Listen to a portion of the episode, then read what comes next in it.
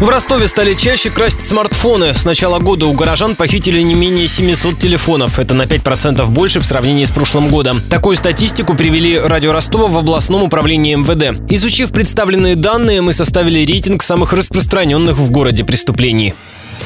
Подробности. Кражи и грабежи – самый популярный вид криминального промысла в Ростове. В Ленинском районе был задержан 30-летний мужчина, который, пригрозив пистолетом, опустошил кассы двух аптек и кафе, а также ограбил квартиру. В Первомайском районе группа преступников нападала на улицы на состоятельных по виду прохожих. На втором месте среди преступлений – оборот наркотиков. Раскрыто более тысячи преступлений. Полицейские задержали группу, которая готовила амфетамин в четырех подпольных лабораториях. Замыкает топ-3 ростовских преступлений мошенничества. Раскрыто 342 случая.